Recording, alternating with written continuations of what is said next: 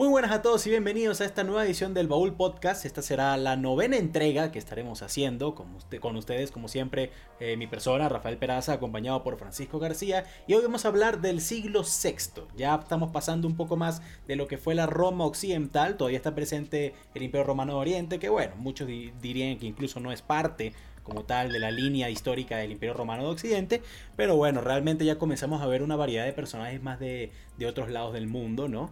Eh, vamos a ver gente en, este, en esta edición. Tendremos gente de China, tendremos gente de lo que es España. De China, no, perdón, de Japón. ¿Qué racista eres? Eres roller racista. Es que no, es que ya van, a entender por qué lo digo, porque ella era muy afín de China. Pero bueno, ya eso lo hablaremos más tarde. De Inglaterra y como tal, eh, ¿quién era tu otro personaje, Frank? Ah, bueno, y también de, también de, de, de España. Exacto.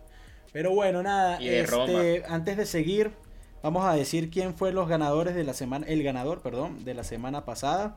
Eh, la semana pasada, bueno, hablamos del siglo V como tal, lo que fue ya la caída oficial del Imperio Romano de Occidente. Y bueno, tendría, teníamos a Atila el como ganador, 55% de los votos. De segundo, Teodorico, rey de los visigodos y astrogodos, 29%, perdón, 30%. Eh, Clodoveo primero con 10 y Pelagio con 3%. Así que bueno, Fran, felicitaciones por la victoria de, de Atila el señor que inspiró, según tú, a los sistemas políticos de, según la, gente que votó. y según la gente que votó. No bueno que, de que, decidió ver más allá del barbarismo de que ganó ganó. mal infundada. Pero bueno nada. esos fueron los personajes del, del, video pasado. Los personajes de este video por mi parte por lo menos es eh, la emperatriz Suiko de Japón primera emperatriz eh, gobernante sola de la historia de dicha nación eh, y el otro es un personaje bastante polémico porque todavía no sabemos 100% si existió o no. Pero bueno, me, me, me, intrigó hablar de él, ¿no? Y va a ser el rey Arturo. ¿Y tú, Fran, quién nos traes? Yo no me voy con fantasías y personajes ah, inventados. Ah, sí, sí, sí. Yo empiezo con el Papa Gregorio I, también llamado Gregorio Magno o San Gregorio, sexagésimo cuarto Papa de la Iglesia Católica y uno de los papas más importantes en lo que sería la Iglesia durante los siguientes mil años.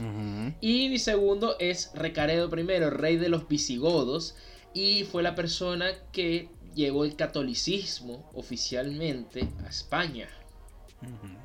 Bueno, ¿con quién quieres comenzar de esos dos? Yo comencé la semana pasada.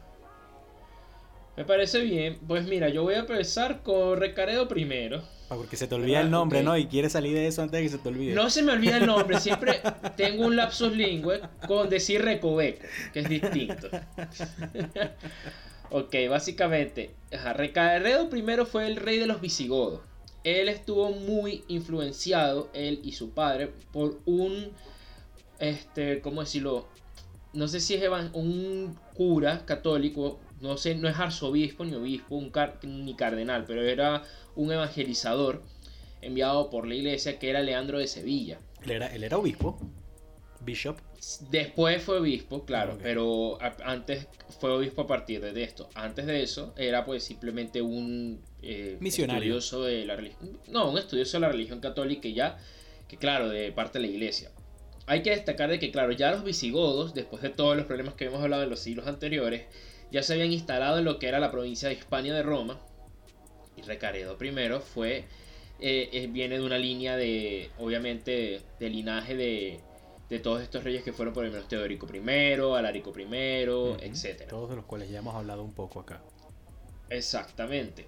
¿Qué es lo que hace a Recaredo I un poquito especial? Es que Recaredo I uno logró tener una buena relación con los concilios. En España, en esa época, España, la capital era Toledo. Y existía el rey visigodo, pero también existía el concilio de Toledo, que era un grupo de sacerdotes que, por más que sea, tenían una influencia política muy grande importante y muchas veces muchos roces, porque los visigodos, la religión de ellos hasta ahorita, era el arrianismo. Era una especie de cristianismo prerromano, por así ponerlo. Mientras que eh, ya se estaba esparciendo, como yo mencioné en el, capítulo, en el episodio pasado con Clodoveo I, de que el, lo que era la religión católica apostólica romana era lo que ya se estaba esparciendo más por occidente y uno de los problemas de Hispania es que había muchas personas que eran de este tipo de religión y que no comulgaban con el arrianismo. El rey Recaredo I fue el primero en ser bautizado como católico apostólico romano y en tomar esa religión como la religión oficial del pueblo del pueblo en este caso visigodo de Hispania. Una decisión de que pues sería una decisión de toda la vida de que pues España sería de los principales aliados de una iglesia católica por más de mil años. Dicho esto, por ponerlo en ciertas cosas, en este sentido, Recaredo fue como el Constantino, pero de los visigodos, de los hispanos, Lo básicamente. inflando demasiado, pero bueno, veo de alguna forma. Es una buena analogía, es una buena analogía. Veo la analogía, un poco exagerada, pero sí, sí la veo. Mira que tú, tú quieres hablar de cuentos de hadas, no vengas con cosas. Entonces, Recaredo, si bien de esto, ese, no, ese fue su mayorito, más no fue lo único que él ha hecho, ¿verdad? Dentro de todo esto, este Recaredo logró mantener la paz con otros reinos, como por lo menos el reino de Borgoña. Este, eh, tuvo buena relación, mejoró la relación con el reino franco, que ya años anterior, anteriores ya se había pues postulado, ya se había consolidado como un reino poderoso dentro de Europa, de una Europa post-romana. Y él sería de los últimos, no es el último, si bien es como de los últimos 3, 4, si bien hay que tener en cuenta que estos reinados no duran mucho, pues de los últimos 3, 4 reyes eh, visigodos que iba a tener España hasta que al final pues llegaran los musulmanes y se lo tomaran casi todo. Los vencieron en la batalla de Guadalete. Claro. Pero obviamente todo este legado visigodo católico se iba a mantener eh, siempre en una de las zonas en las que nunca llegaron los musulmanes a conquistar, que era el norte, el norte de España, pero muy al norte. Lo que es ahorita la provincia de Santander, Asturias, Galicia. Entonces, este es mi personaje. ¿Qué tienes que decir al respecto, Rafa? No, bueno, yo voy a hablar de él, pero al final, como, como solíamos hacer, que tú te quieres ir de esa, de esa temática. No sé por qué ah, prefieres que te ataquen de una. está bien, está bien. Solo te voy a decir una cosa: no fue ningún Teodorico, ni, no fue ningún Alarico, ni siquiera. Pero bueno, no se le quita lo bailado, ¿no? Pero eso lo discutiremos ahorita. Para nada. Pero bueno, nada, este, ya Fran introdujo su primero, yo voy a introducir a mi primera entonces. Y en este caso es la segunda mujer que, que hemos postulado en uno de estos videos y es la emperatriz Suiko de Japón. Realmente ella nace y Japón todavía no se llamaba Nippon, tenía otro nombre totalmente diferente que en este momento no recuerdo porque, bueno, eh, japonés no es mi fuerte, ¿no? Pero bueno, ella nace en la familia real, normal, como cualquier otra dama de, la dinastía, bueno, sí, de, la dinastía actual de Japón, lo que era pues el periodo Asuka, como se le conoce. Eh, se casa con el emperador, ¿no? Que bueno, como era muy normal en todo el mundo al parecer, era su tío. Eh, y el emperador se muere y el emperador cuando muere no tenía hijos, no tenía hermanos, no tenía nada. Entonces esto hace que la única persona en fila para tomar el trono fuera la emperatriz Suiko. Ella es la primera gobernante femenina total, en no solamente en la historia de Japón, sino en la historia de los, de los tres reinos grandes de, de, Asia, que en ese caso eran, en este momento eran Corea, China y Japón, ¿no? Pero bueno, Japón en ese momento estaba sufriendo una guerra civil bastante dura entre la gente que practicaba las, religiones paganas del Japón antiguo y la gente que era budista, que era una, religión importada por China, ¿no? Ella era budista y la guerra civil en ese momento en, la nación era bastante fuerte. Y ella no solamente logró calmarlo sin, solamente luchando una batalla cuando ya tenía más de 50 años luchando, sino que luego de dicha batalla logró hacer que toda la nación se uniera. Bajo esta unión, bueno, la emperatriz lo que hace es comenzar a construir eh, caminos y construir eh, carreteras para conectar a todas las zonas, por así decirlas, aisladas, grandes ciudades del imperio, porque ella decía que si uno lograba mantener a toda la gente conectada y, había un sentimiento de unidad, en este caso, pues, habiendo libertad de movimiento, eh, pues se podía entonces mantener un pueblo en paz. De hecho, muchas de estas calles que ella construyó en piedra siguen existiendo hoy en día dentro de las ciudades tradicionales de, lo que es Japón hoy en día, ¿no? Pero bueno, aparte de esto, Japón, en, realmente uno no podría imaginarlo, pero Japón durante su historia inicial realmente era, era una, una nación de campesinos, sinceramente. China y Corea eran los grandes titanes de la zona. Pero esto cambia justamente con ella porque ella comienza a, conectar más, justamente por esta teoría de los caminos, también crea rutas de comercio entre lo que es Corea y China. Entonces el propio emperador chino, por primera vez en su historia, había salido de China, primera vez, primer emperador que lo hace, y había ido a visitar a Japón justamente para conocer a esta mujer tan, tan poderosa y tan imponente que todo el mundo andaba hablando. ¿no? Ella, de hecho, gobernó por más de 30 años. Eh, tristemente, las japonesas del momento tenían una, una mala costumbre que para ese momento era de belleza, que también lo practicaron los ingleses años después, que era pintarse la cara de blanco con una pintura a base de plomo y esto decía que pues la gente se envenenara, ¿no? Y bueno, murió, si no estoy mal, a los 50 y algo de años, no recuerdo bien la fecha específica, pero bueno, su legado no cambia, ¿no? Su legado realmente fue que bajo... Hay una anécdota bastante bonita, de nuevo, no creo que era Hana Kamura, se llamaba eh, el, eh, Japón antes de ser Nippon, ¿no? Y a China se le consideraba la tierra del sol que se acuesta, ¿no?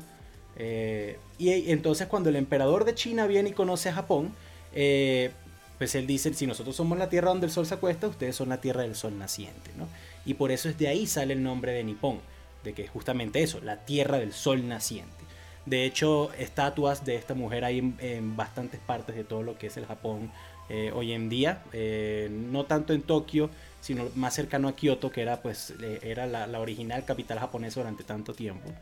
Eh, y bueno, se le sigue recordando como una de las mujeres más importantes de la historia, como la primera emperatriz de Japón y como una mujer que realmente lo que hizo fue cambiar ese estado de campesinos aislados que era realmente lo que era Japón a por lo menos conectarla con el resto del mundo y conectarla con su propia nación y su propia población, ¿no? Para después seguir siendo campesinos aislados hasta que llegaron los gringos con sus barcos de guerra. Ay, si eres exagerado, sí, porque los japoneses no sacaron a los mongoles, ¿no? Ah, pero bueno.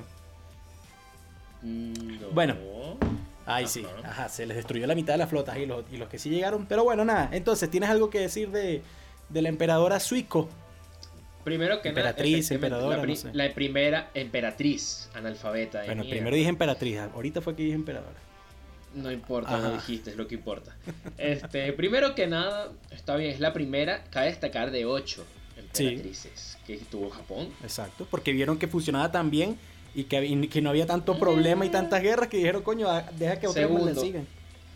Tú sabes, los detalles, te saltaste un ligero detalle de su sucesión ella llegó a ser emperatriz debido a que estaba casada con el o sea primero que fue una consorte del emperador como dije. la cual su esposo oficial murió y después como fue ella fue la oficial el emperador se murió y llegó ella. Eso fue lo cabe destacar de que el emperador era su medio hermano. Así que había un tío? medio incestuoso raro.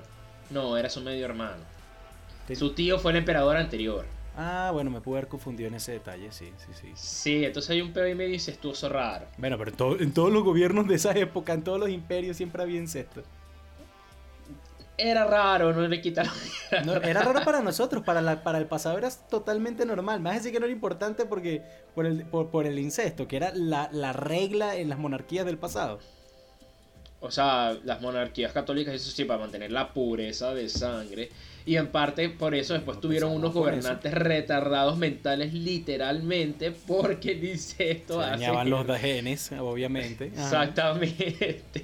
Entonces, pero bueno, está bien, no, no lo puedo jugar mucho por el, por el incesto.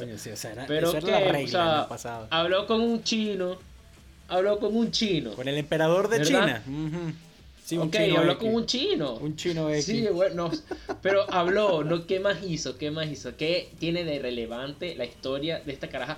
Para la historia mundial no creo que mucho, para la historia de Japón actual, que ha pasado por muchas transiciones, etapas, evoluciones. ¿Qué queda de ella aparte de una que otra estatua por allá en Okinawa perdida? Mira, lo que te digo, primero hizo, primero que nada hizo que el budismo fuera la religión oficial de Japón, luego de guerras civiles justamente por ese mismo tema. Primero, religión que se sigue practicando y sigue siendo técnicamente la oficial religión de Japón. Primero. Segundo, conectó a Japón con el resto del mundo para poder crecer. ¿El resto del mundo? Bueno, con el resto de Asia. El mundo no es China. Coño, ¿tú sabes lo avanzado que era China para ese momento? Era avanzado, pero el mundo no es China. O sea, lo, mismo que estamos. Ah, por, lo mismo que estamos hablando, por lo menos. Algo que se nos olvidó mencionar es que hay un tema, hay una persona que no vamos a tocar en este siglo, que es ah, Justiniano I. Sí, sí, sí, porque simplemente dijimos que era básicamente como fue el personaje más importante y relevante de esa época histórica y porque llevó varias guerras, conquistó Italia, llevó guerras contra los visigodos, este, y creó la Hagia Sofía, Turquía y demás cuestiones. Justiniano realmente volvió a ser al Imperio Romano de Oriente un titán de la zona. Eh, después de que ya Atila no estaba, ¿no? El tipo fue un aprovechado. Ni, ni, Atila ni Teodorico. Pero bueno, eh, sí, unió Italia con el resto del Imperio Romano de Oriente. Este, bueno, construyó, hizo mucho, mandó construir muchísimos edificios importantes. Em, y, bueno, también mejoró muchísimo el, trueque y la producción de, materia prima, en especial la seda del Imperio Romano de Oriente. Introdujo, eh, logró contrabandear. Y aquí es justo donde yo quería llegar, logró contrabandear gusanos de seda que venían de esa tecnología de China. Ahí está. Entonces, se sabía de que más, o sea, en este caso, si estamos en Japón, más al occidente, había más gente o sea, solamente habló con China porque. O sea, que tú dices, ah, entonces, según tú, para que sea importante, tiene que haber sido importante en, en, el mundo occidental. Tú lo que tienes un pensamiento no, yo lo que estoy diciendo es que hay más mundo fuera de China. Tú dijiste que lo abrió al mundo y eso es una exageración. Simplemente tuvo relaciones con China. Porque incluso con China nada más tenías a Corea del Sur, a, bueno, lo que era, Corea. Tenías a Corea ahí arriba También y abrió con ellos. con Corea. ¿Y por qué no lo dijiste? Lo dije. Dije, mencioné los tres grandes imperios y que ella se abrió con los tres. Con los dos otros dos. Ajá. Sí lo di. Ah, mm. vaina, Fran, tu memoria a corto plazo me preocupa a veces, chamo. O bueno, no, es memoria selectiva la tuya, pero bueno. Sí. Mira, ella unió a una fragmentada Japón, impuso el, budismo como una religión oficial que se sigue manteniendo hasta hoy en día. Este, conectó realmente a todo lo que era, de nuevo, una puras comunidades de campesinos entre ellos. Se abrió al mundo Siguieron siendo comunidades de campesinos. No, sí, bueno, pero es que no puedes cambiar todo en 30 años. Ella puso la, misma semilla que hizo que luego 8, 7 emperatrices más después. Hemos hablado de personas que en 5 años han hecho más huevonas que esta emperatriz. Una cosa, es, una cosa es conquistar y destruir en 5 años. No, que han hecho más cosas a nivel social, porque si tú hablaste de Marco Aurelio cuánto duró 8 años, por ejemplo, hizo más cosas en 8 años que ella. y más cosas de él. ¿no? Como un poquito más de... Bueno, pero duró 35. Es mi punto. O sea, o sea es una gobernante más, hizo una decisión ok. Una gobernante más donde, donde el concepto de Japón se, nace. Como me voy a comparar con el mío, que el mío también hizo una religión oficial para evitar muchos problemas internacionales. entonces tú estás diciendo que el tuyo no, no, es importante, por eso. Tú lo dijiste hace un ratico. que no fue un teorico y tal, no le quita lo bailado, pero no es yo, más Yo dije que no era un teorico y no dije que era un alarico. Yo nunca dije que lo que hizo fuera malo. Yo digo que ahorita poniéndolo en un terreno base para compararlo de dos lugares distintos, yo solamente veo una diferencia muy clara, porque si bien ambos tuvieron conspiraciones, ambos tomaron una religión oficial para un país, ambos, ambos lograron este, tener alianzas, por así decirlo, internacionales con sus vecinos, Japón con Corea y China, en este caso lo que era la Hispania con los francos y los, los ostrogodos en Italia, y que incluso una buena, buena relación con la iglesia romana, el Papa, que cuando los bizantinos intentaron invadir Hispania, pues el Papa intercedió y logró evitar de que subieran. Pero hay una sola diferencia que yo veo aquí clara. O sea, cuando si tú me hablas de. Tú mismo dijiste, Japón no es tu fuerte. Japón ha pasado por muchas épocas, muchos imperios, muchas, eh, lo que ellos llaman las eras. Que si la era Meiji y más así. Que han. Y es lo mismo cuando tocaste. No me acuerdo quién fue el otro que tocaste de Asia. No, no era de Japón, era de China, entonces olvídalo. Este, no, o sea, eso, lo que ella hizo en su momento, pues habrá tenido importancia, sí, pero como cualquier otro gobernante que hace algo en ese tiempo y tiene importancia. No tuvo un gran legado, o sea, no tuvo un legado después, tal vez habrán estatuas y cosas que se conserven de ella como parte de la historia, así como se hace de muchísima gente. O sea, matriarca de todo lo que es una dinastía que se sigue manteniendo hasta hoy en día también, déjame decirte. Dado, claro que no, si esas dinastías han cambiado más, o sea, esto estamos hablando del año 500 y algo.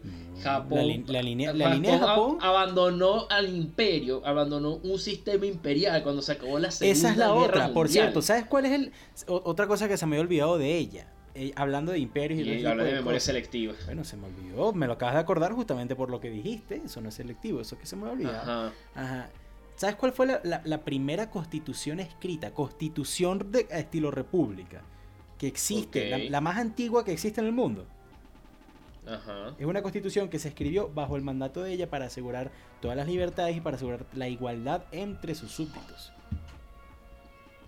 Ajá, y entonces tú le quieres dar eso a ella cuando el, el, emperador en Japón siempre ha sido más bien una figura de orden, una figura de que, ok, yo doy el sí. Antes no. Antes no.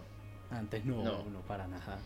Antes, en, la actualidad y hace pero durante la, época de los, de los shogunes también.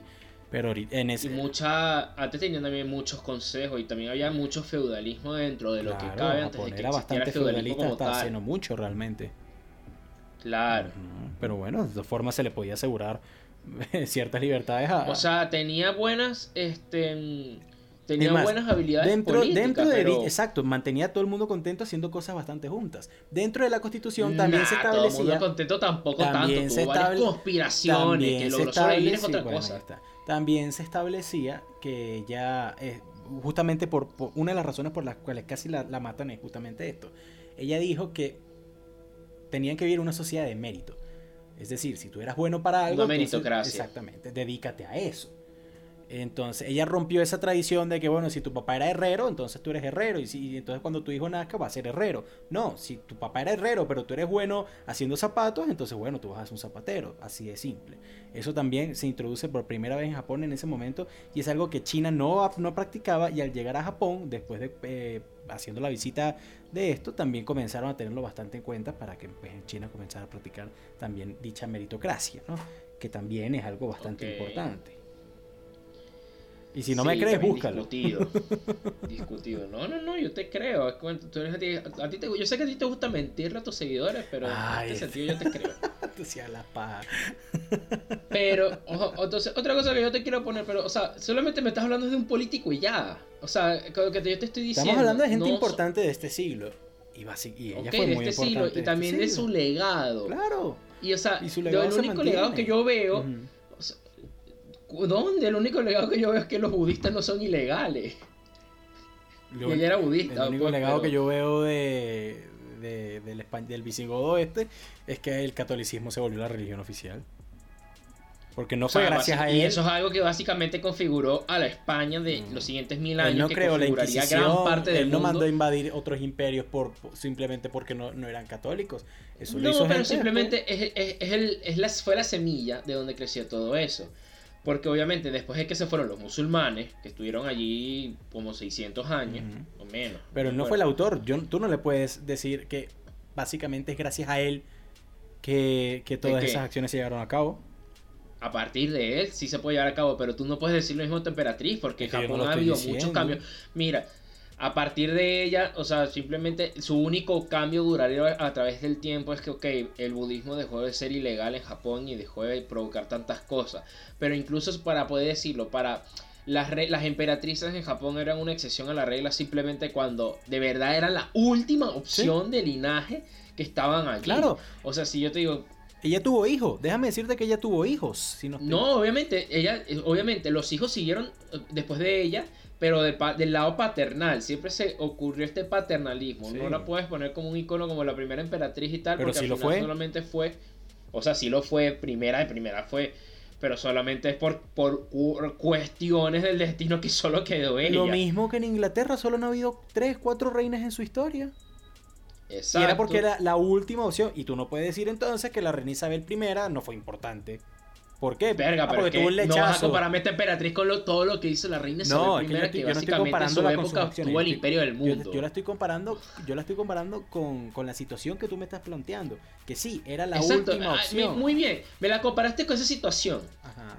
Tuviste la situación de la reina Isabel I. Llegó con eso e hizo una gran cantidad de cosas increíbles. Unió un país que estaba dividido entre catolicismo y y protestantismo. Ay, para que después siguieran peleando las mismas cuestiones y cada vez hubo cambios de gobiernos y cambios de... O sea, la configuración política que ella dejó no se mantuvo. Siempre, o sea, lo unió por su reinado por 30 años tal vez.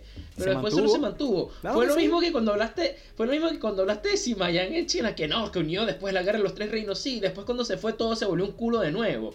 O sea, no es culpa de él. Y, la gente te lo dice. No, de bolas que sí es culpa de él, porque parte, o sea, parte de. Pero tú por qué dices que todo se volvió. ¿Tú por qué dices que todo se tanto el Imperio Romano? Porque Después de sus sucesores, por más desastrosos que sean, lograban mantener cierta unidad del imperio. Japón no volvió, Japón no volvió a separarse, porque Japón eran varios reinos feudales, igual que como lo fue China. Y Japón no, no, volvió a separarse después de que se le puso como nombre como tal Nippon. Y después de que. Mira, primero que nada, yo después leyendo más adelante, si Mayan, China sí se volvió a separar. que yo nunca dije que no. Pero sí se volvió a separar. No, sí, claro que sí. Cuando hablaste de ese personaje dijiste que unió China y se quedó así para siempre. Durante no, eso fue una verdad. como 300 años nada más. Bueno, pero luego retomó de la misma idea. Japón pasa igual. Japón, pero bueno, eso sí, Mayán. Japón, tuvo no muchos problemas feudales. Japón tuvo guerras civiles después, pero nunca dejó de existir el concepto de una única nación. Eran guerras civiles, no eran guerras entre clanes. pero si ni siquiera se llamaba Japón. Bueno, era Nippon. Después de ella era ese Nippon. Ese concepto fue evolucionando y no me vas a decir que empezó de ella. Busca lo que sí comenzó Tal vez ella. ella fue parte de eso, sí, pero no vas a decir que empezó de ella. O sea, yo sí te puedo decir que este concepto de los visigodos puede venir desde Teodorico, de Alarico. Y esta persona, que si bien no es ni Teodorico ni Alarico, el Recaredo primero, o sea, fue el que fue también muy. Él creó el concepto de, influyente o de Castilla, a la hora de, a la hora de querer. No, escúchame, fue muy influyente a la hora de configurar lo que seguiría siendo ese, ese rey, por así decirlo, esa cultura años después de su muerte. Mira, tú me hablas de las decisiones políticas que tocó. Eh, tú, me hablas de él como si él fuera entonces este, el que impulsó toda esa esa cultura y, esa, y, esas creencias que, más adelante tuvo Castilla, que tuvo León. De mano con el concilio de Toledo, sí. Eran visigodos. Ellos en siete años los visigodos perdieron casi toda España y, casi toda la península ibérica, porque todavía no era España. Y después, después de que Don Pelayo lograra retomar un pedacito, tardaron cientos de años en retomarlo todo de nuevo. Ya nadie era visigodo, ya la cultura visigoda no existía. Ya no había absolutamente nada que lo evolucionó. Es, es directamente su legado. Pero, esa evolución no tiene absolutamente nada que ver los con visigodos cambiaron, los visigodos cambiaron muchas de sus tradiciones visigodas y las adaptaron más a, por así decirlo, a lo romano. ¿Cuáles visigodos? Se, se romanizaron mucho más. Los, echaron a todos, los, echaron a todos de Iberia y solo quedan los que estaban en Asturias, que tú mismo dijiste en, videos anteriores, que eran no tan visigodos porque básicamente eran más que nada asturianos como tal, que eran descendientes de celtas y de otros tipos de, culturas totalmente diferentes. Tú no me puedes decir yo no entonces dije eso. Que, este... Yo no dije eso. No, que los asturianos no son... No. No, venían de, de, de otras culturas que no eran solo visigodos. Claro que sí me lo dijiste. No, los asturianos no. Los gallegos vienen, tienen una mezcla con celta. Y los vascos ya estaban allí de antes.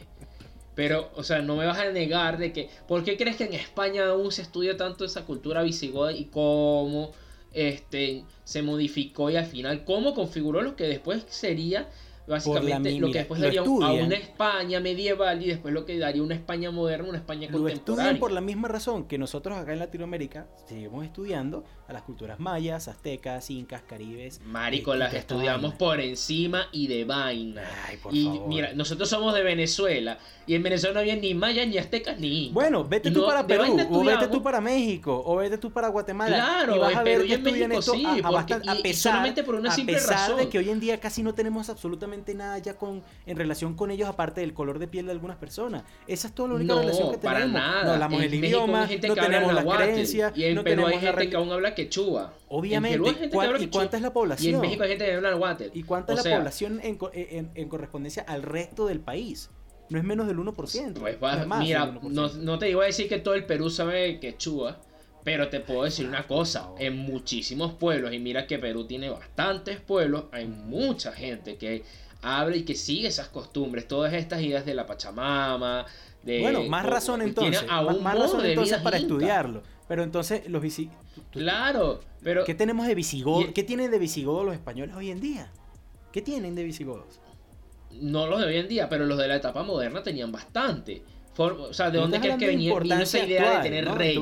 De, los reyes. los reyes católicos se decían a ellos mismos, los reyes católicos, los primeros, la primera gran dinastía de reyes importante de España, se decían directos sucesores de Don Pelayo que, y directos sucesores de Alarico I, de Teodorico I, de todos los visigodos. Lo tomaban como parte de su, de su historia. Pero Yo no veo aquí a ningún emperador no, japonés eso. No tenían las costumbres, no tenían las, mismas creencias que los primeros visigodos. Pero lo eran, eso es lo que ellos decían y era parte de su historia. Así ellos mismos o sea, como simplemente como un elemento de influencia y poder político histórico, eso simplemente ya te está relacionando con Roma. O sea, ya, te está relacionando con, con reyes, con dinastías, como que tú no fuiste un huevón que salió de la nada, sino que ya tú estabas allí, mientras que esta persona, o sea, mm, ok, lo que te digo, solamente veo que hizo el budismo algo que ya estaba ahí, que ella ni siquiera lo introdujo al Japón ni nada, lo hizo legal y listo. O sea, ¿Tú crees que el catolicismo es una decisión no política, la estás, le estás aplaudiendo. la estás aplaudiendo por una decisión me política. decir entonces que este, que este rey visigodo fue el que le, le enseñó a la gente a ser católica. Mm, Cuando tú mismo me acabas de decir que ya había que ya, estaba el señor este de Sevilla, teniendo una gran parte de población católica que ya era católica, logró a una clase política que era arriana, que no quería cambiarse, porque también hay algo que hay que destacar, eh, ya habían bastante, el problema no era que la casa imperial en Japón no era budista, había muchos que eran budistas, el problema era que tenían problemas con otras partes que no eran budistas, aquí era lo contrario, aquí la clase política era arriana y él con bastante astucia y persuasión logró convencerlos y logró cambiarlos al catolicismo uniendo un reino Mira, yo no te voy a decir que gracias a ella es que Japón es lo que es hoy en día, pero es parte de su cultura y de su historia. Lo mismo que podemos decir de este, de este, rey que de pana ya se me pegó la pendejada tuya y no me acuerdo cómo es que se llama. Recaredo primero. Recaredo, Recaredo, sí, sí, sí, sí, Es lo mismo, ¿no? Pero no, así como yo ya estoy diciéndote, mira, sí es verdad, no puedo decir que todo lo que es Japón hoy en día es gracias a ella. Caño, tú tampoco me puedes decir entonces que, que verga, que que el estilo político de España y su forma de ser y sus conquistas y sus expediciones y su y sus creencias son gracias solamente ya, pero es que te estás dando cosas que yo no estoy diciendo. No. Yo dije que ayudó a configurar lo que sería después de esto. O sea, es que para ti, cada vez que uno dice que alguien ayudó a configurar algo, porque me has dicho esto los últimos cinco episodios, ah, que ya te estás diciendo que eso fue así igual. O sea, tú niegas que la gente evolucione, tú niegas que la gente evolucione, que hayan cambios, que el paso del tiempo. No sabes debatir y no sabes No sé debatir. Solo sabes, solo sabes tirar mierda.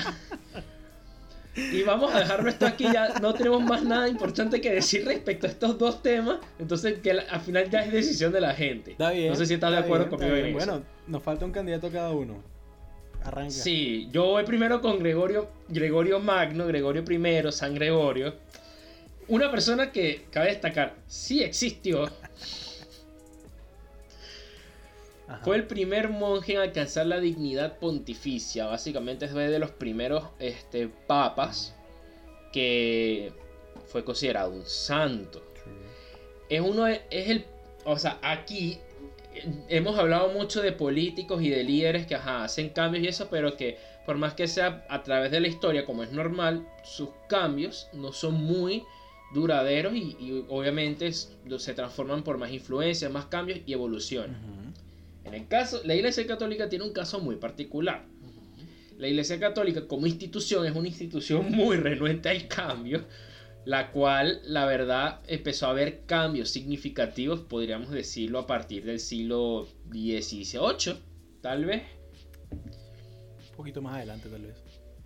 Sí, un poquito más adelante. Hasta ese punto, gran parte de lo que fue la Iglesia Católica como institución no voy a decir religiosa porque aquí como un papa no se le tiene que ver solamente como un líder religioso, es como en esta época es cuando el papa fue, empezó a ser un líder político importante, lo que unía a todos los reinos ostrogodos, visigodos, francos, burgundios, incluso el que mandó a evangelizar lo que era Britania, ¿verdad?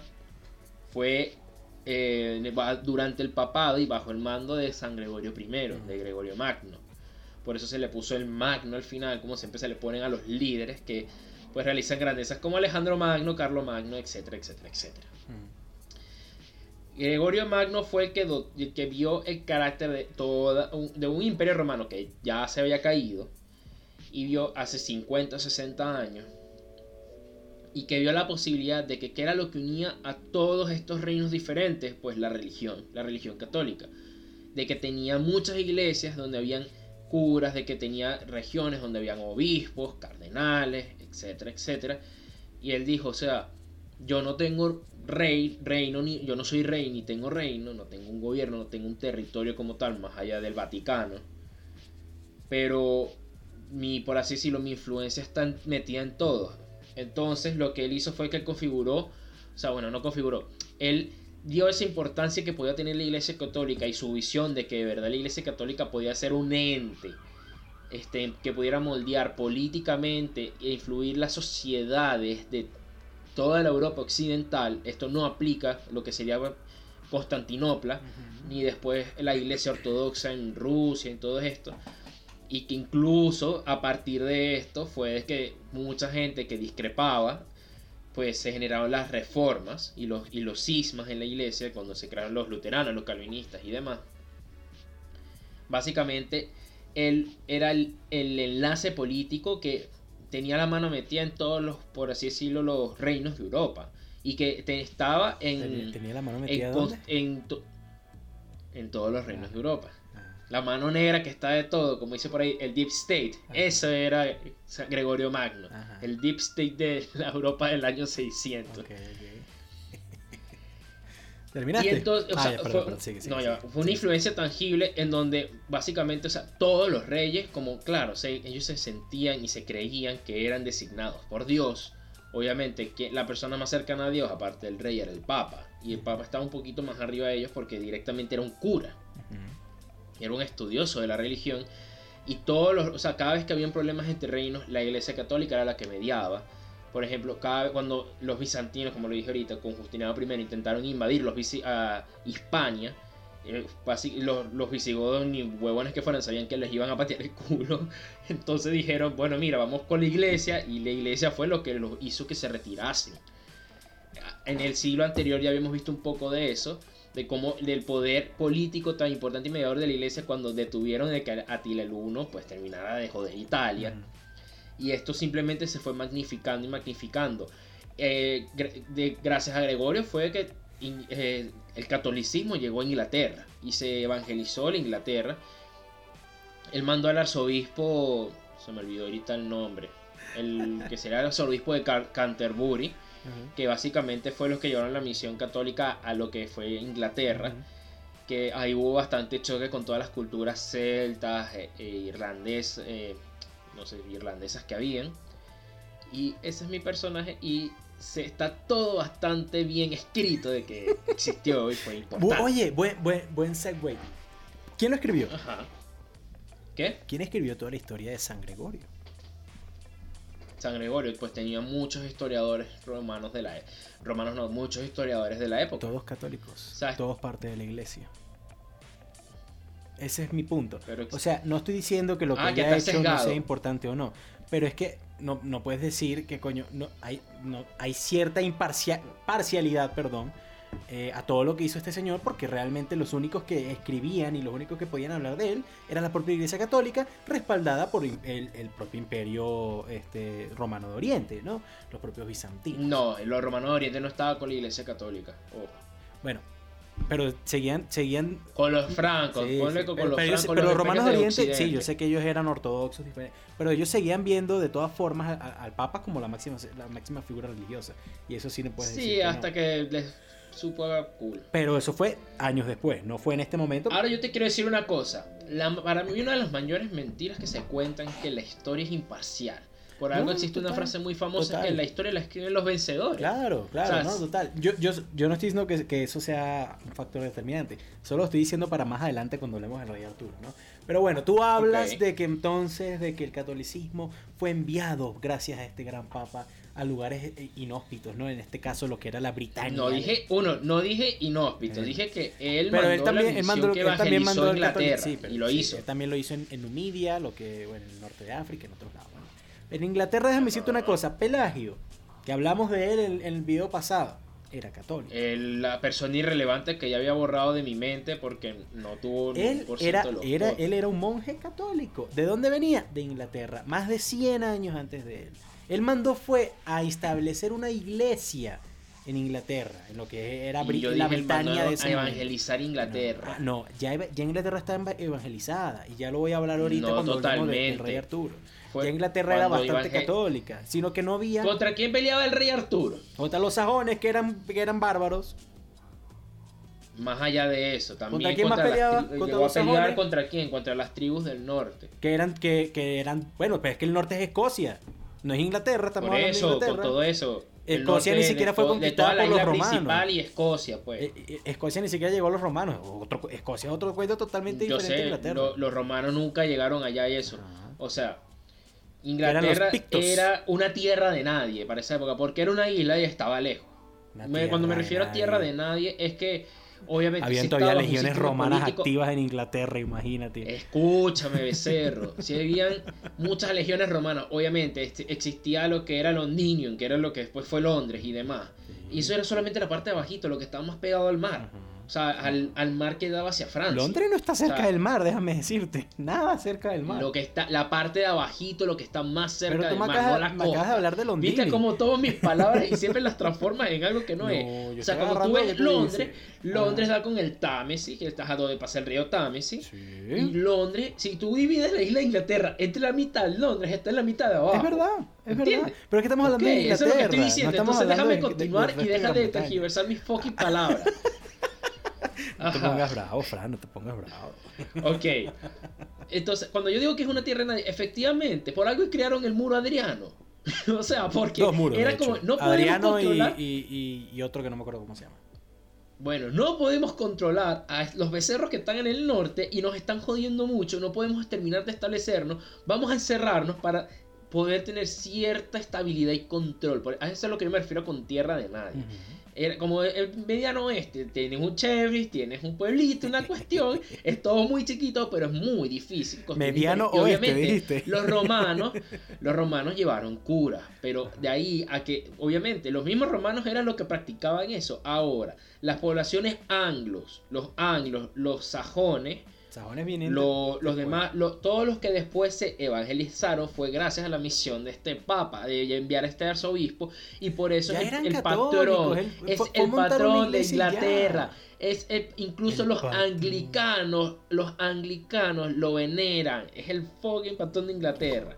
O sea, Dame decirte que no, el patrón de, estás, confundiendo, estás confundiéndolo porque, incluso, la, incluso la bandera de Inglaterra, esa blanca con roja, también se le, se le conoce a la cruz de, de Saint George, pero no es Gregorio, no es lo mismo. Gregorio no es George, es otro, es otro papa que vino La bandera de Inglaterra es por eso. Pero es que tú me estás hablando del patrón de Inglaterra es Saint George. O sea, el patrón no, es, no, es, no es Gregorio. Efectivamente, me me confundí. Eh, no, yo no estoy hablando de Gregorio, yo estoy hablando que él mandó al que fue el arzobispo de Canterbury, se me olvidó el nombre. Que fue básicamente el primer gran. Porque ya era un británico, nacido allá y eso, que sí. Que fue y después la iglesia lo mandó a evangelizar todo eso y que es el primer, uno de los primeros patrones de la iglesia. Anglicana, dije yo, no Inglaterra, de la iglesia anglicana. Viste que tergiversa mis palabras. Pero que de todas formas no es lo mismo, pero bueno, nada. ¿Cómo que no? Solo lo dice porque eres tú y ya. Casi todo lo que está escrito de él está escrito por la iglesia católica. Se decía, ay, sí, una, un alma muy caritativa. ¿Quién más lo va a escribir? El 97% de la población era analfabeta. Coño, peor entonces, marico, nada más había registro de, los escribas y de los monjes. O sea, es que no me puedes juzgar de que sea una información parcializada. Sí puedo porque tú vas a hacer lo mismo en el siguiente. Pero porque un personaje que no se sabe si existió. es que ya yo estoy preparando mi defensa para, el rey Arturo.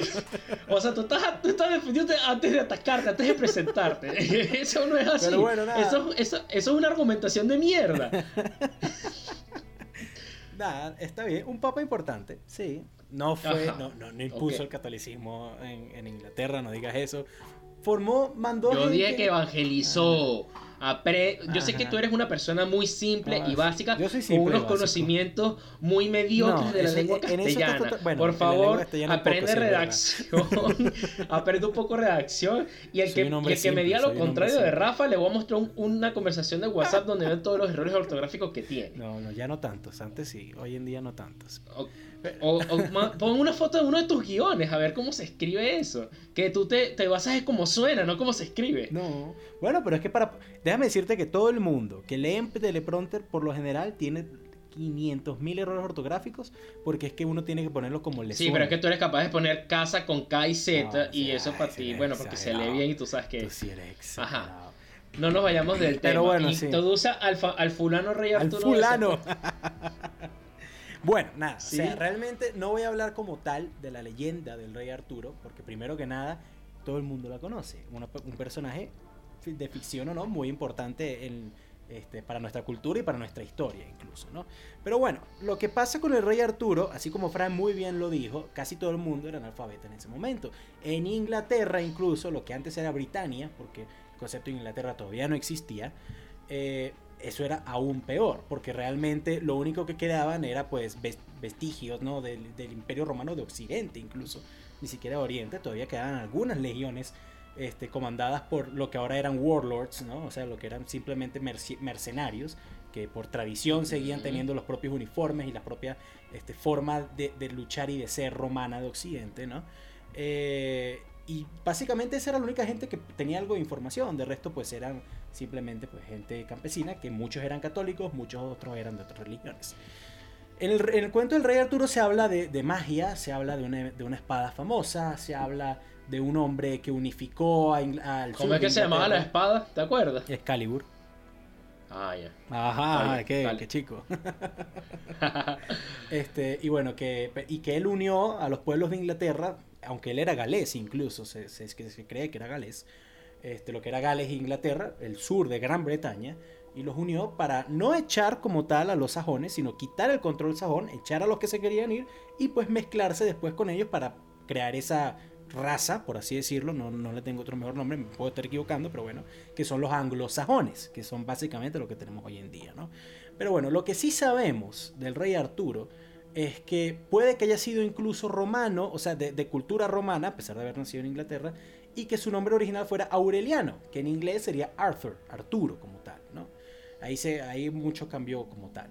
Se cree que tal vez no era rey, sino que era general de justamente estas legiones romanas que quedaban y que bajo su conocimiento militar fue que logró echar a los sajones de Inglaterra, a los que se querían ir y se quedó con los que querían quedarse pacíficamente. ¿no?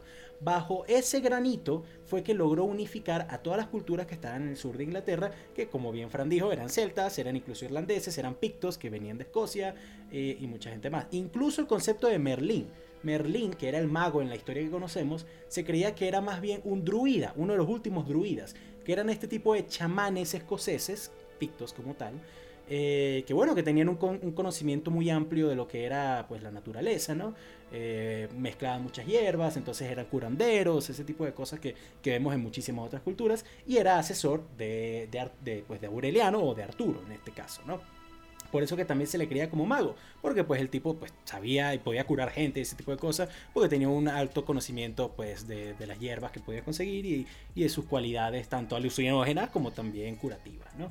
Pero bueno, básicamente el problema del rey Arturo, así como dijimos, no había mucha forma de describir la, historia.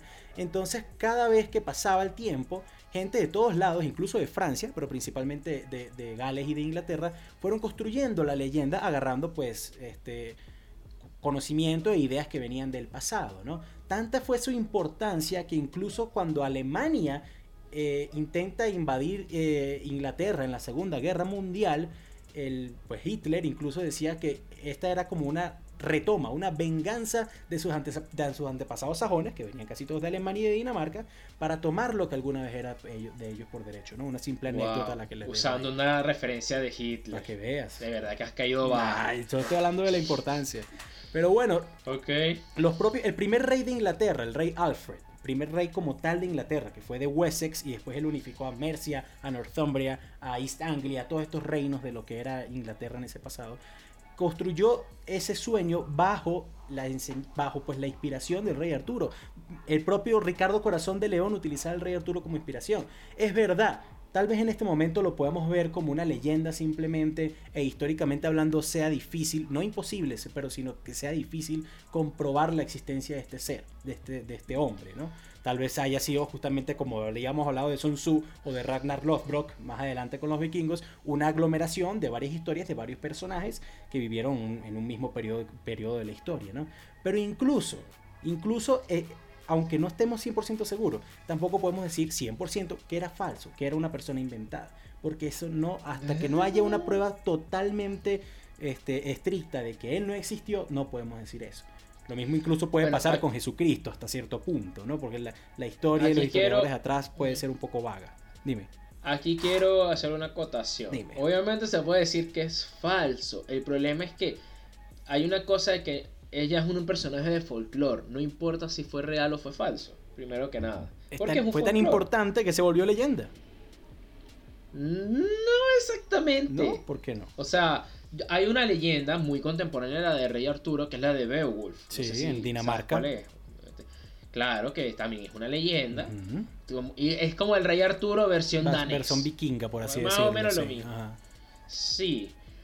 Y básicamente también estaba basado en un personaje, si se saben qué personaje la basaron, que fue en un rey. Eh, fue un rey militar danés. Y aquí hay una cosa. Primero que nada, no existe ningún registro histórico de que antes de ese primer rey británico hubo una persona que se llamase rey en Inglaterra. Ah, rey, no. el rey Arturo. sí, es verdad. El rey Arturo, primero que nada, no fue rey. Ya en el nombre lo mismo, Fue no, fue de lo primero que dije, que se cree que realmente era general militar. Fue la primera cosa que dije. Bueno, solo estoy diciendo que ya en el nombre te está mintiendo, así que yo le voy a seguir siendo Arturo, no Rey, porque Rey no bueno, tiene. Bueno, Arturo, dile Aureliano si quieres, no importa.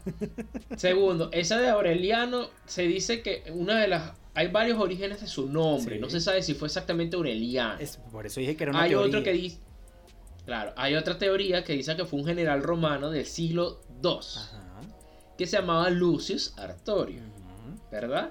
Y que pues su leyenda fue pasando y pasando y fue modificándose. Y de Artorio pasó a Arthur.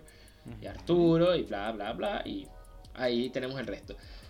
Y lo tercero antes de ponernos en un debate sin sentido de quién existió o no existió, porque efectivamente no se sabe con certeza si existió o no, se sabe que hubo generales que, por así decirlo, tomaron ese legado, tomaron ese ejemplo, se utilizó mucho, como las masas creían en eso. hace muy poco Inspirar a las masas como se utilizaba el folclore antes, al final eso era. Para, para que las masas tuvieran valentía, obviamente, lo que tú dijiste, Ricardo Corazón de León, te vas a pelear a las cruzadas bueno, que nos está acompañando. Eh, yo tengo Excalibur y nos está acompañando Arturo y vamos a buscar el Santo Grial. Obviamente, porque estás cagado porque te vas a pelear contra no sé cuántos sarraceros y musulmanes con unos el propio... arcos que te pegan un flechazo en 300 metros. el, propio Ricardo Corazón de León, incluso, te interrumpo un segundito y ya te dejo continuar.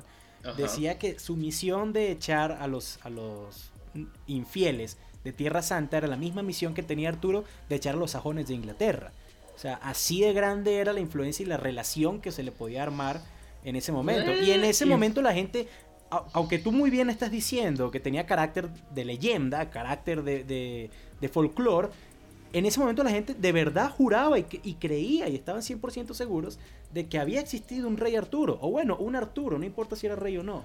Estamos hablando de que es una de las épocas con mayor ignorancia claro, en la historia de la pero es que es lo que te digo. O sea, incluso para la época de la Segunda Guerra Mundial. O sea, es como que yo te diga Aquiles. Es como que yo te diga que me hables de Aquiles. Aquiles también se, es como un rey Arturo, pero versión griega. Pero de Aquiles sabemos que no existió, porque era. Fue, no, se sabe que también estuvo basado en, en generales griegos que era un general griego incluso. Incluso se sabe de que hay registro de que la, ciudad-estado de Troya sí existió. Sí, bueno, que, Obviamente, la, versión que nos llegó de Aquiles fue la de la Odisea. Exacto. ¿Verdad? Y es una historia muy genial, es muy fantástica, pero al final es una narrativa utilizada, pues, no voy a decir ni de control ni manipulación, pero simplemente es una narrativa folclórica que, claro, después se, se realza. Pero pues más allá de eso, ¿qué, ¿qué es la diferencia de un Aquiles? ¿A qué? ¿Al rey Arturo? ¿Qué es la diferencia de un Aquiles, de un Beowulf, por ejemplo? Coño, que esto se considera realmente leyenda. En cambio, con el rey Arturo todavía. Aquiles también es una leyenda. No, me refiero a ellos, me refiero, me refiero a Aquiles, me refiero a Beowulf. Hay registros de Gales. Arturo también. Los galeses, escrito en, en galés antiguo, no me sé cómo se llama ese nombre. Existen las comparaciones. Se hablaban entonces en el año 700, antes de que todos estos reyes llegaran reyes importantes y que el concepto de rey se viene en Inglaterra, se hablaba de líderes políticos. Tal persona era muy importante y muy, muy habilidoso con la espada. Pero no era ningún Arturo. O sea, sí existe. Sí, ya existían otros reyes. Sí, bueno, en Inglaterra, exacto. Ah, pero bueno, este, a lo que me refiero, sí hay suficiente vaguedad histórica para armar un argumento de que no, Arturo no la hay. sí, sí la hay, si tú te pones a O sea, es, es un cuento igual que el de Aquiles, que el de Beowulf, que demás. Solamente que en estos ha- hay una hay un paso más de evidencia que dice que efectiva, o sea, que casi que se sabe que hubo un autor, básicamente, que es lo que pone Aquiles como ya es una leyenda, Mira. pues que Odiseo escribió de él, un autor que fue el que lo realzó, tiene autor. un autor no, pero sí fueron estuvo basado. mucha gente a lo largo de la historia. Pero estoy hablando primero de nada de Aquiles. Ah, bueno, pero Que, que- que lo- ajá, primero Aquiles, segundo de Beowulf, que también tuvo como un autor, si bien fue más leyenda que Aquiles en ese sentido. Entonces, ¿qué me vas a venir a decir Arturo? O sea, estuvo inspirado en un personaje real, sí, que probablemente ni siquiera se llamaba Arturo. Eso sí es verdad. Probablemente ni siquiera vivió en el siglo en el que estamos hablando. Como pa- pero no podemos confirmarlo, leyenda- ¿no? Lo que tú estás hablando ahorita es que la leyenda viene de este siglo, pero lo más probable es que Arturo no haya sido ni siquiera de este No, siglo. no, la leyenda ya por ahí mira, se está descalificando. La primera vez que se, La que leyenda le- como que se tal se- que se vuelve leyenda la historia del rey Arturo es como en el 800 después de Cristo, mucho después. No, ya existían historias, ya existió. Lo mismo que tú estás hablando de los registros galos, de, de, de Gales, Gales, sí, no es ya existían, ya, ya existían registros de incluso antes de este siglo de gente con ese nombre que después es lo que usan muchos historiadores y arqueólogos y demás, pero no hay ninguna fuente arqueológica que diga que está el rey Arturo. Incluso Se consiguió la supuesta una tumba. tumba Ajá. y era una falsa. No, no, nunca se confirmó. Era ¿Cómo van a falsa. confirmar que ese Era- esqueleto no era de él? Es que ese es el problema. ¿Cómo lo O sea, confirmas? se consiguió una supuesta consiguió una tumba, se trató de un fraude. aproximadamente la misma época que se pintaba. Estamos hablando del siglo se, VI. se trató de un fraude para aumentar la afluencia de los peregrinos a esa localidad. O sea, fue un fraude. No fue un fraude. Después cuando hicieron eh, lo- los análisis de los huesos, determinaron que era de un hombre de mediana edad del siglo No, huevón, va a ser un perro. VI. Obviamente. Pero era un fraude. ¿Por No puedes sa- tampoco- por- o sea, así como tú dices ¿Por que no puedes de negarlo, tampoco ¿Cómo puedes aceptarlo.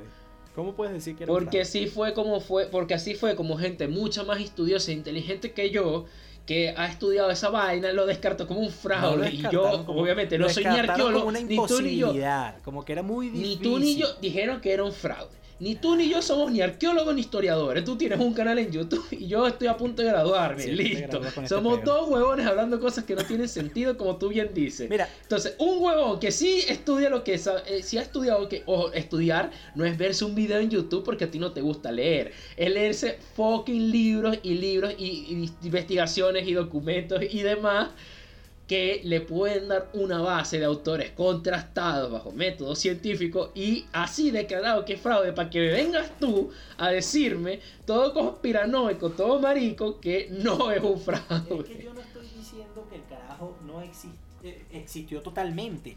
Yo, estoy Yo te estoy diciendo que es la tumba es un fraude, no te podemos me vayas para otro de un lado lado. La tumba es un fucking fraude. Independientemente, su importancia sigue existiendo. O sea, las propias cruzadas, incluso en la misión también más adelante de buscar el Santo Grial, vienen justamente de esa búsqueda legendaria Todo de Arturo y los caballeros de la mesa por quién fue redonda. impulsado? Por el Papa. ¿Cómo? ¿Impulsado por qué? Por el Papa. Y, Como el que yo hablé. de- pero ¿de dónde venía la idea del Santo Grial? De Inglaterra, del rey La Iglesia Arturo y- y, de. Lancelot y de todos estos caballeros legendarios de la mesa redonda. Ajá, y, y que vas a ir a. Ok, búscame la ciudad de Camelot de Inglaterra. Ah, ¿verdad? No existe. Te puedo decir, búscame dónde queda Tebas ahorita en, en Grecia y tampoco existe porque la destruyó Alejandro Magno. O sea, Pero es que, no- pero es que Tebas por lo menos se sabe que existió. Está, se dice, en este pedazo de tierra existió una vaina que se llamaba Tebas. Pero Camelot no existió nunca. Nunca hubo una ciudad que se llamó Camelot. Nunca, nada. Mira, tú mismo lo dijiste. La propia Excalibur, de hecho, realmente significa en no en latín, sino en la mezcla de latín con, con britón, con todo este idioma, era espada, era buena espada. Esa era la traducción literal de Excalibur. Y es un espada. símbolo, es un símbolo Ajá. semiótico de algo que Los da poder legítimo. Simplemente ciudad- es como que Arturo es tan noble, tan honesto, no sé qué tal, que es el único capaz de levantar la espada mágica de Excalibur. Eso ¿no? también es, simplemente una leyenda. historia. Eso sí es siempre, sí, 100% leyenda. Se cree que más bien sacó ¿qué la hace espada de un Excalibur río, distinto un de, otra pero- espada? ¿Ah? ¿Qué hace Excalibur distinto? ¿Qué hace la espada Excalibur distinta a otra? No, es que yo no estoy diciendo... Más allá de la leyenda. Yo no estoy diciendo que sea importante. Ah, Yo, yo lo que quería decir es que los nombres y las terminaciones cambian. Se, cree que Camelot era simplemente un pueblo, un castillo en Gales, que era un, un reino lleno de castillos en ese momento. Y El fácilmente... cual tampoco hay registro. ¿Cómo? Lo que me estás hablando son puras ni siquiera llegan a ser teorías. son, puras hipótesis. Y, son teorías. Es que si tú te pones no, son hipótesis. lado que dice que no, pues obviamente vas Una teoría para hacerte algo para hacer teoría tiene que estar confirmado. Por eso, es que yo llegaba Algo para hacer teoría tiene que estar confirmado. eso lo sabría si hubiera seguido en la universidad. ¿Cómo, cómo? Que algo para hacer teoría tiene que estar confirmado, si no, no es una hipótesis. Y eso lo hubiera sabido si hubiera seguido en la universidad. cuando, cuando, Fran, cuando Fran se encuentra en un hueco, él comienza a pegar personalmente, puros ataques personales. No ah, de patadas de ahogado. Ah, no, de patadas de ahogado porque no existió. Incluso tú mismo me lo dijiste con Sun Tzu y aún así hay más referencia de que Sun Tzu existió que el rey Arturo. Pero sigue siendo la misma vaina. O sea, no podemos no, uno dejó un libro firmado al menos. A lo que sí podemos llegar es que el otro no se sabe, si tipo existió o no mira, si hubiera existido, hubiera dejado algún tipo de, y hubiera sido tan importante como lo ponen, hubiera dejado algún tipo de frase, de enseñanza, de lo que sea que hubiera pasado. Todo es una leyenda escrita por alguien más. Todo es una leyenda escrita por alguien más. O sea, si me quieres dar importancia, y, toda esa influencia tiene que ir para el que escribió la leyenda del rey Arturo. no para el rey Arturo que no existió. Registros históricos de Jesucristo solamente están siglos después de que él nació siglos después de que él murió. Por eso, y ese es el principal argumento de los ateos. Ahí lo tienen. ¿Y no ganó Cristo el personaje más importante del siglo I? Pues porque, marico, aún hay gente que le reza. Yo no veo a nadie rezándole al rey Arturo, ni a Excalibur, ni pidiéndole a Merlín que por sus barbas le dé un poquito de poder. No, pero mucha gente lo utilizó durante muchísimos siglos como pues simplemente un símbolo de poder británico y de orgullo inglés. Es lo mismo, Frank. Es lo mismo. No podemos decir si existió o no. Es muy o sea, me estás comparando al Rey Arturo con Jesucristo. No, estoy comparando la situación. ¿Estás viendo no, dónde estás? Estás no, comparando al Rey Arturo con Jesucristo. ¿Cómo, cómo, transgiversa las vainas? Estoy comparando la situación. ¿Cómo me acabas de decir Jesucristo? Me acabas de comparar hacer una analogía entre Jesucristo y el Rey Arturo. Justamente con la, con la de Rey Arturo. Se escribieron siglos después. El propio nacimiento de Cristo se impuso. Exacto, supuestamente pero, el 25 de diciembre como 400 pero, o sea, años después. Dame, dame la importancia de ese momento a la persona que lo escribió. Y ojo, lo de Jesucristo también no es solamente por lo que se dice en la Biblia, también está basado en registros romanos que existió, o sea, que obviamente pueden ser mejores o peores o lo que sea, pero a ver, de que fue hijo de Dios y eso, o un simple charlatán predicador, no se sabe. Eso ya es una leyenda, lo que se podía mitificar. Pero pues hay, pues, pues se sabe de que por lo menos Herodes pensa, si no va a matar un poco de bebés recién nacidos. Ya quedará Sí, hay, hay cosas de eso. No tanto el hecho de si existió o no, pero ya quedará la importancia de estos personajes para la decisión de nuestro público, ¿verdad? Mentira. Como importancia como qué? Porque Ricardo Corazón de León fue por las cruzadas, por la, iglesia, no por Arturo. Haciendo películas hasta el día de hoy, pero bueno, nada. A ver, que el, el, folclore y la historia es muy bonita. También hicieron una de Troya y Aquiles y no por eso, güey. Mira, tenemos más de una hora hablando otra vez y habíamos tratado de, de, hacerlo más corto, así que yo creo que... ¿Quién te manda a elegir el rey Arturo? cerrando. invita a la gente sí, yo creo que sí, me parece Spotify, bien. ese tipo de cosas, invita, invita. Ya sabes, váyase a Spotify, pégale una me gusteada, una escuchada y una suscribida al canal de Spotify. Y ya, bueno, nada. Recuerden que solo, solo somos dos pendejos debatiendo por cosas que no tienen sentido hoy en día, así que no se lo tomen tan en serio. Hoy más que nunca tuvieron, no tuvieron sentido. así que nada, amigos, yo fui Rafael Peranza, acompañado por Francisco García, y nada, mis amigos, que tengan muy buen día. Chao. Mierda, se me va a acabar la pila de todo, espérate.